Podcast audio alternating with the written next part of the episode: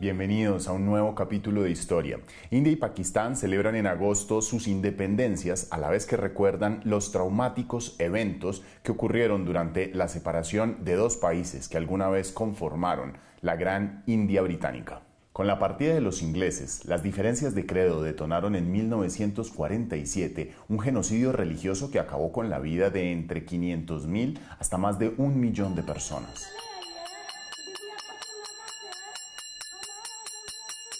La India de mediados del siglo XX era el hogar de alrededor de 400 millones de personas, de las cuales un 75% eran hindúes, o sea, pertenecientes al hinduismo, una antiquísima religión politeísta cuyo panteón de deidades lo conforman Brahman, Vishnu y Shiva.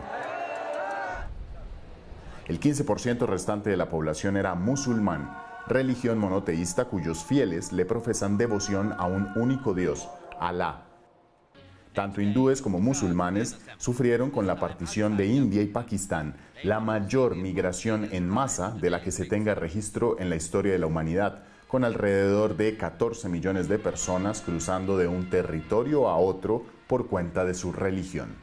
Como antecedente sabemos que desde el año 1900, cuando los británicos privilegiaron el hindi como la lengua oficial de todo el territorio, los musulmanes temieron que su cultura y su religión se suprimiera de manera que los fieles al Islam consideraron que sus intereses sociales y políticos debían estar totalmente separados de aquellos de los hindúes. Durante la Segunda Guerra Mundial, el movimiento de independencia de la India, que fue liderado por Mahatma Gandhi, cobró gran relevancia frente al desgastado imperio británico que luchaba contra los nazis unos años en que los musulmanes ganaron importante terreno en las elecciones provinciales y cada vez más se consolidaba la idea de un Estado musulmán separado de un Estado hindú. Quien representaba esta idea era el abogado y político Muhammad Ali Jinnah.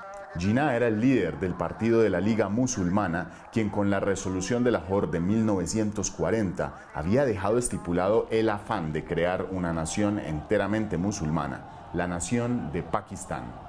En completa oposición estaban Nehru, el líder del Congreso Nacional de la India, junto a Gandhi, quienes rechazaron la partición de la India y el movimiento nacionalista musulmán. Pero los intereses indios de mantener una sola nación se truncaron cuando los propios ingleses, antes de abandonar el Raj o régimen colonial, le apostaron a las demandas de los musulmanes y ejecutaron la partición del país.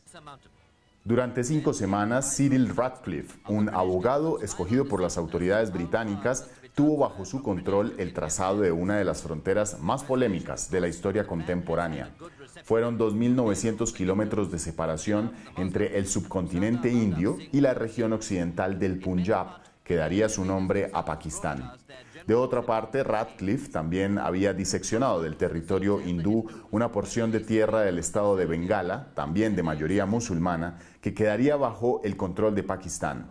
Pero resultaba inoperante que los dos nuevos territorios musulmanes estuvieran separados uno del otro por más de 2.000 kilómetros, de manera que la partición fue masivamente criticada. En todo caso, para Jinnah se había cumplido su sueño propuesto en la conferencia de la Liga en Lahore 1940 de un Estado musulmán separado de un Estado hindú. De esta manera, el 14 de agosto de 1947, Pakistán nació como un Estado nuevo con Jinnah como su primer ministro. Un día después, el 15 de agosto, Nehru hizo lo propio y proclamó la independencia de la India. En este momento de la historia, miles de familias musulmanas que habían vivido por décadas en la India emprendieron un viaje para establecerse en Pakistán, al mismo tiempo que familias hindúes en territorio pakistaní cruzaron al nuevo y demarcado territorio indio. La cifra de migrantes se estableció entre 10 y 15 millones, de los cuales los más pobres, que eran la mayoría, viajaron a pie, las clases medias lo hicieron en trenes y las clases acomodadas en avión y coches. El problema derivó en que las regiones fronterizas albergaban miles de soldados desmovilizados que estaban enardecidos por los sentimientos nacionalistas de un lado y del otro. De modo que se organizaron en milicias para atacar en masa a pueblos, trenes y concentraciones de migrantes desde agosto hasta finales de 1947. Con la independencia de ambos países también se detonó una guerra por el control de la región de Cachemira, conflicto que hasta hoy no se ha logrado resolver. Entristecido por las masacres, los trenes llenos de cadáveres y la muerte de entre 500.000 y más de un millón de personas, Mahatma Gandhi también fue alcanzado por la violencia nacionalista cuando en enero de 1948 fue asesinado por un extremista indio que rechazaba su política de tolerancia entre religiones.